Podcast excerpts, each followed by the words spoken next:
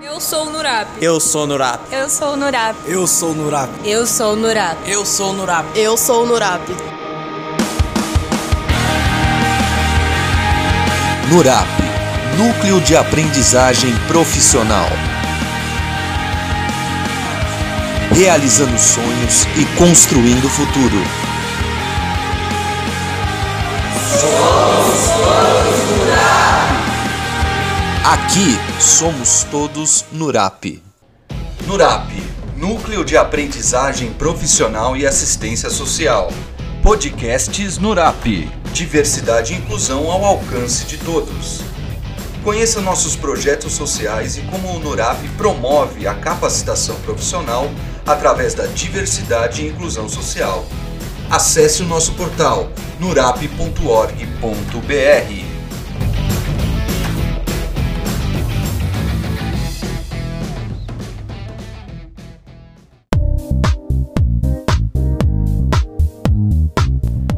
Café Nurap, o espaço de bate-papo sobre diversidade e inclusão.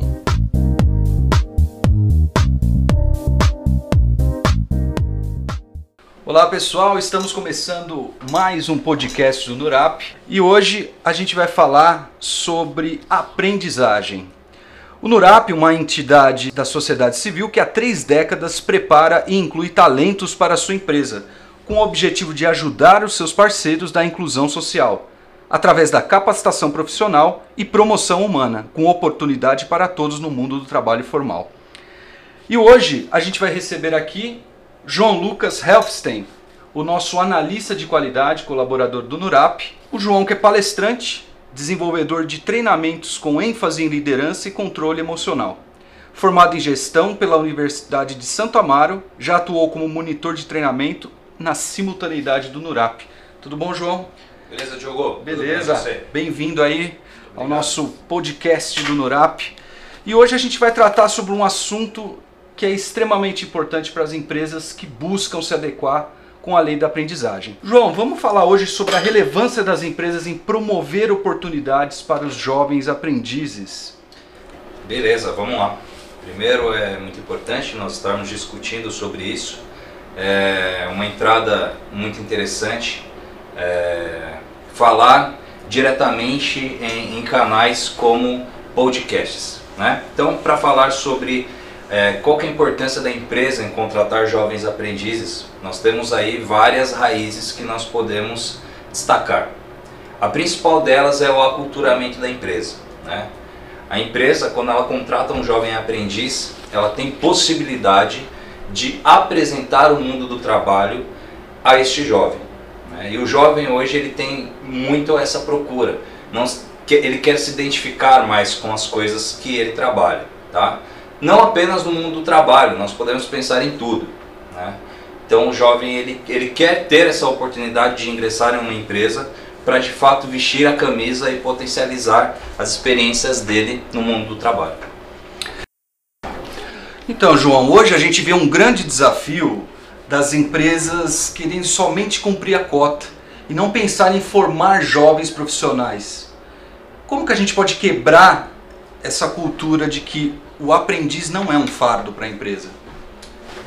Bom, na verdade esse fardo ele já está se modificando, né? Com o avanço das tecnologias, o jovem inserido cada vez mais nesse avanço, nós chamamos essa geração de uma geração que é nativa digital e eles têm muito a agregar para as empresas. Então, essa questão da obrigatoriedade das empresas ela está sendo contornada por vários motivos como esse. Né? Então, hoje um jovem dentro de uma empresa ele é sinal de evolução. Né? A, a, a empresa ela não precisa investir em um funcionário mais antigo porque o jovem já traz essa bagagem é, tecnológica muito forte dentro dele, tá? Antigamente, você, para você aprender a mexer num computador, você teria que fazer cursos, né? É, pessoas da, creio que até a década de 90, teriam que pagar por cursos que eram caros para estar ligado à tecnologia e hoje em dia não é mais assim. O jovem ele já traz essa bagagem consigo, né? Então nós temos aí casos em que jovens de 15 anos inseridos na empresa conseguem desenvolver projetos por conta dessa, desse conhecimento mais aflorado em tecnologia por se tratar de um nativo digital. Além disso, temos também a questão da globalização da informação. Né? Hoje em dia nós ficamos é, totalmente ligados ao que está acontecendo no mundo inteiro. Então, é, os jovens de hoje em dia eles já têm um vício? De estar ligado, de estar conectado ao que acontece, não apenas ao seu redor, mas no, no mundo como um todo.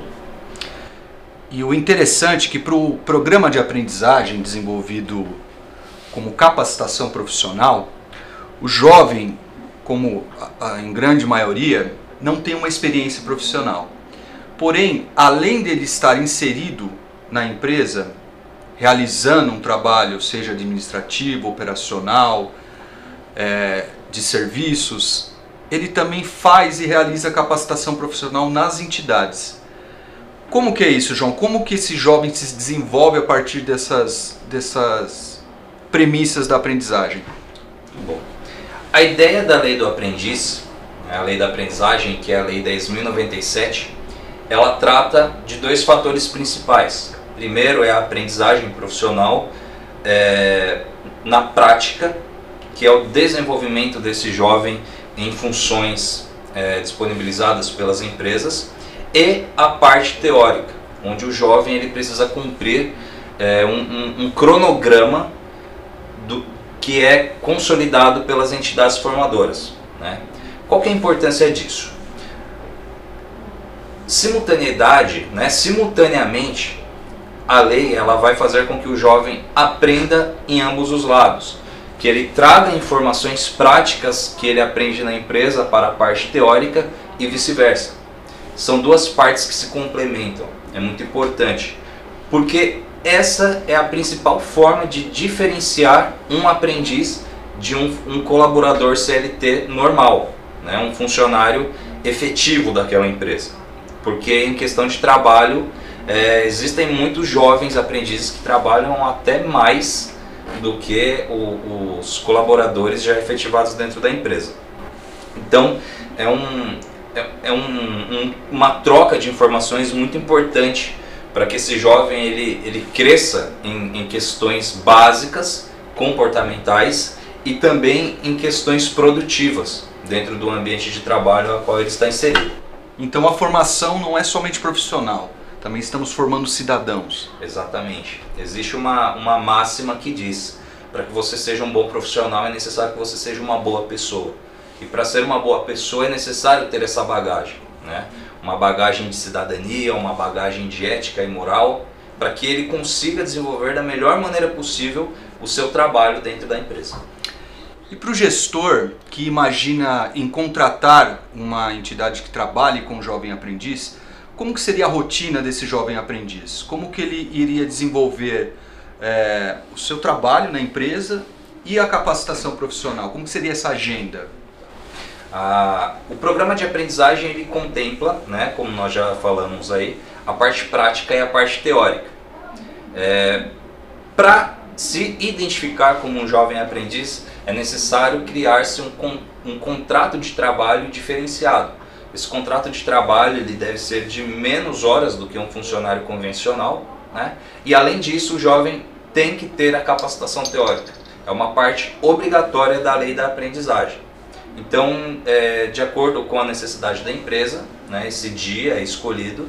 Essa carga horária, ela, ela contempla a carga horária de um dia de trabalho e o, o, o, jovem ele vai até a instituição formadora, no nosso caso ele vem até o NURAP, em nossos polos ou na nossa sede, e fica um dia aqui conosco participando dessa parte teórica, que é o que vai potencializar o trabalho dele nos demais dias da semana na empresa e também esse conteúdo da capacitação, que é uma vez por semana.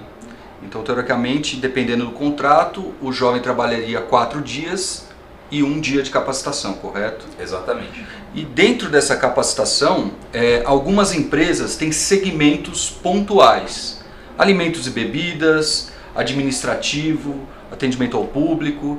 Como que é conduzido esses conteúdos para que o jovem coloque em prática de acordo com o segmento da empresa?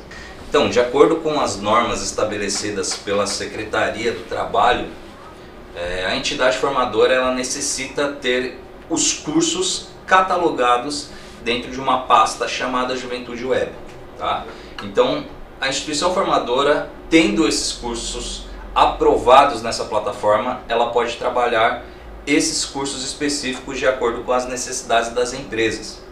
Esse conteúdo ele é desenvolvido através de uma coordenação pedagógica com uma equipe multidisciplinar que consegue abranger todas as áreas é, referentes aos cursos e aos programas utilizados. E além disso também um, um diferencial do NURAP que eu acho interessante é que além da capacitação também são desenvolvidas oficinas culturais e também atividades externas. Explica pra gente um pouco, João, como que é essa dinâmica de colocar realmente o, o jovem nas oficinas e nessas atividades. Tá. Então, voltando à máxima, né, que nós necessitamos ser boas pessoas para sermos bons profissionais, o Nurap, pensando nisso, ele utiliza uma maneira que eu creio ser ideal para atingir o jovem de uma maneira eficaz, né? que é através das oficinas culturais. As oficinas culturais nada mais são do que um, um horário destinado para que esse jovem ele consiga colocar os seus talentos para fora de uma maneira é, que, que nós possamos identificar talentos neles. Né? E isso auxilia muito né, no desenvolvimento desse jovem, porque ele pode descobrir é, conhecimentos e habilidades, competências que sem a ajuda de uma oficina cultural ele não seria capaz de descobrir, tá? Além disso, também existe trabalho em equipe, o controle de emoção, né? Nós temos oficinas é, musicais que trabalham a coordenação motora, que entra na questão da ansiedade também, e também as atividades externas, né? Que é uma forma de fazer com que a galera que acesso à cultura, é, como conhecer espaços públicos. Uma coisa interessante que eu vi da, de um dos monitores, quando ele falou em atividade externa, já é um exercício para o jovem em se locomover. Então, às vezes, o jovem que mora na Zona Sul, ele tem uma atividade externa na Zona Norte. O fato dele se locomover até essa atividade já é uma, uma forma dele colocar as habilidades, porque muitas vezes as empresas vão mandar você para um endereço, para você buscar alternativas. Então já começa dali. Isso. É, você vai aumentando a sua capacidade social, podemos dizer assim, né? É, conhecendo novos lugares, conhecendo a cultura do, do, lugar em que você mora, né? A parte social, a parte cultural, é, é, é, uma, é uma abrangência enorme que nós temos dentro das atividades externas. João, fala pra gente então, é, para quem queira conhecer o NURAP, procurar o NURAP, tanto as empresas quanto os jovens aprendizes, quais são os caminhos que a gente pode divulgar para essas pessoas interessadas? Legal. Nós estamos em todas as redes sociais, né? É, fazendo um trabalho forte agora também no Twitter, né? que é um, um método de entrada bem bacana para o jovem, no Instagram, no Facebook, além dos nossos sites, né? Nosso site é www.nurap.org.br, onde você pode conhecer a nossa história, os nossos projetos, os nossos programas, o nosso público, além de ver as fotos que, que, dos eventos que nós já realizamos aqui e pretendemos realizar. E também conhecer o nosso espaço, né? Nós estamos localizados em Santo Amaro, que é a nossa sede, na rua Coronel Luiz Barroso, número 455 bem próximo à estação do Pinheiro do metrô, e também conhecer o nosso restaurante, né, o restaurante escola, o espaço gastronômico, inaugurado há um pouco mais de dois anos, né, onde esse espaço já está aberto ao público para almoço, café da manhã, eventos em geral, além dos cursos de geração de renda. Né. Então será um prazer receber todos vocês aqui. E para você jovem que queira mandar o seu currículo ou buscar oportunidades do NURAP, você pode enviar para preparatório.nurap.org.br e entrar no nosso site, nas nossas redes, que também temos canais para você que queira se cadastrar, tá ok? Obrigado, viu, João? Obrigado mais uma vez aí pela força. Valeu. E prazer. terminamos aqui mais um podcast no Durap e voltaremos aí com mais um bate-papo social. Obrigado, Valeu. pessoal. Até mais. Até mais.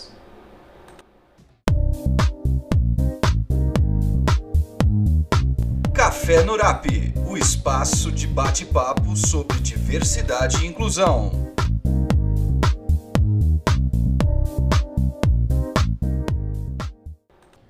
Nurap, Núcleo de Aprendizagem Profissional e Assistência Social. Podcasts Nurap, diversidade e inclusão ao alcance de todos. Conheça nossos projetos sociais e como o Nurap promove a capacitação profissional através da diversidade e inclusão social. Acesse o nosso portal nurap.org.br.